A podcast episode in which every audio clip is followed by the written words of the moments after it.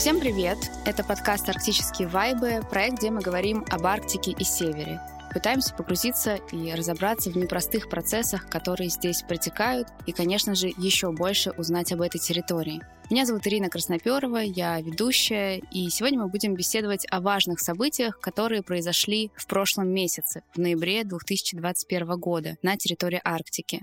Новостные выпуски мы делаем в партнерстве с Институтом регионального консалтинга. И наш гость сегодня Александр Николаевич Пелясов, доктор географических наук, профессор географического факультета МГУ имени Ломоносова и генеральный директор Института регионального консалтинга.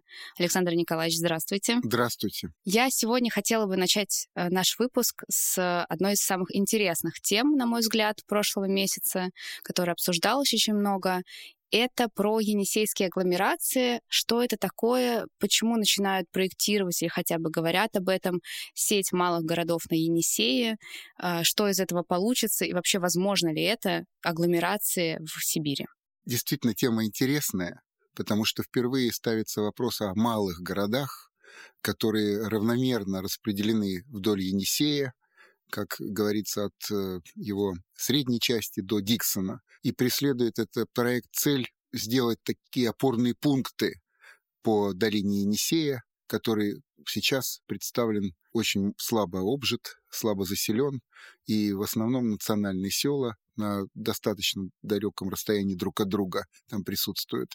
Это такой, можно сказать, такой плановый проект, к которому наши предшественники привыкли в советское время, в раннее советское время, наверное, прежде всего, такого обустройства рукотворного удаленных территорий. Наверное, говорить об агломерации не совсем правильно. Скорее, это сеть, сеть средних населенных пунктов, городских, по профилю своей деятельности, которые могут служить такими, ну, если угодно, входными базами вот в эти пространства спонтанной тайги, которые характеризуют э, долину Енисея, ну, как бы окрестности этой долины. Вот. И задача этих поселений, конечно, быть такими вот, если угодно, воронками, точками проникновения. Потому что, конечно, когда сейчас идет корабль по Енисею, то ощущение дискомфорта от вот этой необжитости и страшно редкой заселенности, она возникает. И это, в общем, в, в наших руках и в наших силах создать э, более комфортную здесь среду и для путешествующих по Енисею, и для тех заготовителей, которых очень много, в том числе тут немало и диких заготовителей, и эти городские пункты, как я понимаю, могли бы упорядочить этот процесс, потому что в них могли бы располагаться федеральные органы власти, Роспотребнадзор, природнадзор и так далее. То есть сделать процесс вот этого освоения э, Енисейской тайги как бы более упорядоченным, чтобы было меньше пожаров, чтобы было меньше браконьерства, а масштабы браконьерства в этой территории, они беспрецедентны для России. Поэтому, конечно, я думаю, что одна из идей в таком, я бы сказал, контрольном и э, логистическом обустройстве территории, которая абсолютно пока остается дикой. И это даже удивительно, что это уже у нас первая четверть 21 века, и мы держим участки своей территории, и эту прежде всего как исключительно необустроенную и необжитую толком. Вы говорите скорее о сети малых городов. Правильно я понимаю, что тут речь не об агломерациях в чистом понимании, да, в терминологии, которую мы привыкли использовать. Все-таки агломерации, они а, могут функционировать за счет эффекта экономии на масштабе и прочее. А здесь как-то вообще не об этом. Согласен, да, именно сеть. Сеть может быть даже близкого или сходного размера, находящихся во взаимодействии друг с другом и, так сказать, э, э, имеющие общность расположения в долине Енисея. Перейдем к промышленным новостям. Тоже на слуху проект «Восток Ойл». Одна из новостей прошлого месяца, то, что Роснефть начинает строительство нефтетранспортной системы «Восток Ойл». Что это вообще за система, почему она появляется, почему опять нефтетранспортная система и для чего она нужна? Значит, эта тема давнее. Уже «Восток Ойл» у нас идет из месяца в месяц наших бюллетеней новости по обустройству этого кластера. Вот сейчас мы видим продвижение с точки зрения уже такого завершенного оконтуривания транспортной системы, доходящей из э, месторождения Ванкорского до Таймыра. и выходящего к бухте Север. Я бы хотел сказать, что очень интересно, читая вот эту новость, видеть преемственность между усилиями, еще проведенными в нулевые годы, усилиями Лукойла, который построил порт Варандей в Ненецком автономном округе и создал в этом порту, по сути, такую же терминальную сеть распределительную, логистическую. И вот спустя десятилетия э, Роснефть в своей бухте «Север» который будет завершать вот этот транспортный коридор от Ванкора до Таймыра, до побережья, по сути делает то же самое. Она создает терминал морской, который будет выходной базой для транспортировки нефти по Северному морскому пути. И здесь что важно еще отметить? Параллельно с этой новостью следующее про то, что Роснефть с British Petroleum открыли крупное газовое месторождение на Таймыре. То есть мы видим, что, если угодно, э, Восток Ойл — это такой проект как бы езда в незнаемое. В каком смысле? То есть есть известные месторождения — Сузунское, Ванкорское, Тагильское и так далее. И есть подверстывающиеся месторождения, попутно открываемые по этому профилю, да, которые еще не открыты, но вот они открываются по ходу уже строительства и создания этого кластера. Это очень любопытно. То есть, если угодно, формируется эта транспортная сеть, логистическая сеть, формируется заделом на будущее открытие, которые не обречены состояться. И вот эта новость про крупнейшее, значит, газовое месторождение, открытое рядом с Паякским месторождением, она подтверждает это. То есть речь идет о крупной провинции, которая будет еще рождать новые открытия, и все эти открытия будут подверстываться под уже формируемый стержень Восток Ойла.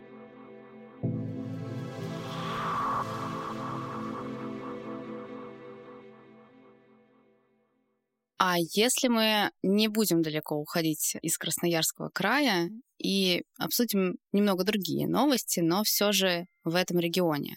А, я читаю в вашем бюллетене о том, что получили новую продукцию пух овцебыков. Что, э, причем тут вообще овцебыки, почему мы в Арктике о них говорим, действительно ли это какое-то нововведение, инновация, о которой мы можем ну, говорить в полной мере, что это очень важно, или все же мы обращаемся к прошлому?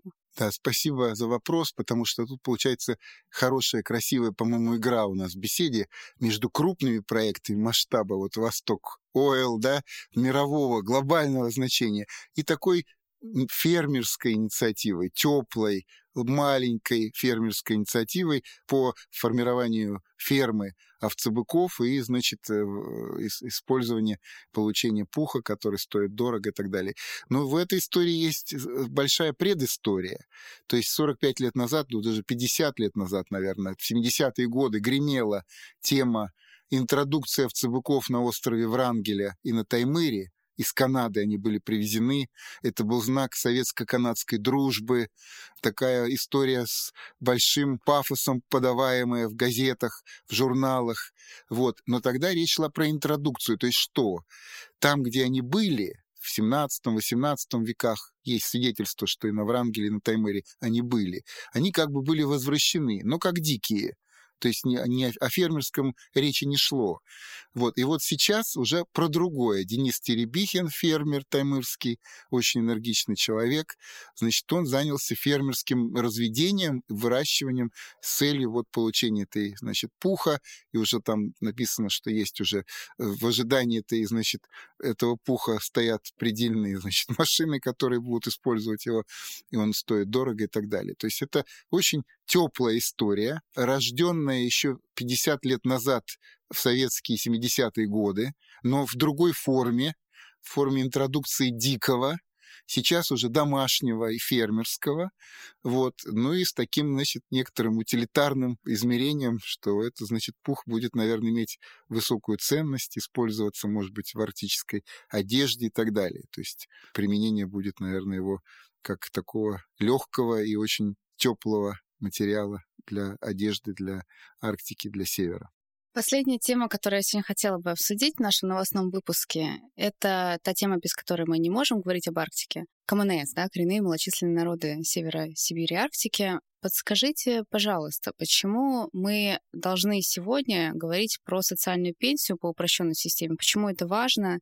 Правильно я понимаю, что раньше была сложность у коренных народов с предоставлением документов, не могли подтвердить свою принадлежность к коренным народам, и сейчас эта проблема решена. То есть умные технологии пришли и в удаленные территории. Да, я соглашусь. Разговор идет очень давно. Э, что как нам э, свидетельствовать, что мы коренные, имеем право на льготы, в паспорт включать. Я беседовал с сенатором Совета Федерации на эту тему и с аппаратом Э, комитета по северу тогдашнего Совета Федерации, что, что вкладыш в паспорт, как это технически сделать, чтобы мы, так сказать, имели право на льготы, и чтобы это было не конетельно, потому что любая поездка в райцентр — это же тысяча рублей из национального села. Тысяча рублей только для того, чтобы получить справку в райцентре, что ты имеешь право на льготы, потом эту справку представить опять в тот же райцентр или, может быть, даже в краевой. Но это все очень, понятно, обременительно. Тогда решений не было. То есть вкладыш в паспорт — это нарушение значит, э, регламента паспортного, потому что не предусмотрен никакой вкладыш. Вот. Э, какие-то другие вводить, так сказать, документы, не предусмотренные законодательством, тоже нельзя. То есть был тупик такой. Я еще думал, такая простая проблема, да, зафиксировать, что ты имеешь право на льготы как представитель народов Севера. И она вот не может годами решаться. А сейчас это через реестр. То есть есть реестр коренных малочисленных народов, да, и вот этот реестр даст возможность э, в заявительном плане, то есть человек, представитель э, народа, он просто заявляет свое право там на пенсию, там на это в связи с удовлетворением критериям, да, и там уже уполномоченные, как мы говорим, органы, они сами уже проверяют его наличие в реестре, право по возрасту, там, по положению и так далее, на пенсию или там какие-то льготы. То есть абсолютно, технологии, конечно, новые, позволили абсолютно изменить порядок от бесконечного и дорогостоящего сбора справок до заявительного режима просто обращения и через реестр проверки права твоего на эти льготы. То есть правильно понимаю, что решилась наша общероссийская проблема с тем, что у нас ведомства не обмениваются информацией, и здесь по одной справке можно уже будет сразу получать все льготы, которые положены человеку. Ну, здесь как минимум пенсия это точно заявлено, да, но я думаю, что и этот реестр, единый реестр но который у нас уже, мы в эти реестры много, многочисленные входим в нашей стране, да, в реестр налогоплательщика мы входим, э, в реестр, значит, э, физлиц э, индивидуальных предпринимателей, если таковые, ну вот и так далее. То есть этих реестров уже много. Это реестр коренных народов, и да, оно прощает проверку права и доводит до автоматизма процедуру предоставления льготы, на которую ты имеешь право. Ее не нужно теперь э, выхаживать, собирая дорогостоящие в условиях Севера и Арктики по транспортным затратам, перемещению и так далее, билетам дорогостоящие справки. Александр Николаевич, а есть ли какая-то новость, которая лично вас как-то впечатлила за прошедший месяц и запомнилась? Ну, мне нравятся новости, которые показывают, как возникает новый уклад в Арктике вот IT-парки, альтернативная энергетика. Это все приятно в каком плане? Ну, как бы ты видишь в этих новостях, что Арктика не является изгоем вот в этом инновационном векторе что она как бы не, не укладывается в то хрестоматийное представление, что это, так сказать, печки, э, дрова или, значит, буржуйки, палатки и, значит, вот все только так может быть здесь, да, показывает ее очень современную, то есть ту, которую мы видим, вот Арктику в Северной Европе, прежде всего, как самой инновационной части глобальной Арктики, да, и вот мы видим черты вот этой новой Арктики уже в этих новостях которые идут. И мне это очень нравится, что возникает новый облик российской Арктики, который я видел, но почему-то раньше только путешествуя за границу я видел, а теперь есть ощущение, что это можно увидеть и в отдельных участках российской Арктики уже сегодня. Я предлагаю на такой духоподъемной ноте завершать наш новостной выпуск за ноябрь 2021 года. Сегодня у нас в гостях был Александр Николаевич Пелясов, профессор географического факультета МГУ. А ждите очередной новостной выпуск уже в конце этого месяца, накануне Нового года. Спасибо большое. Спасибо.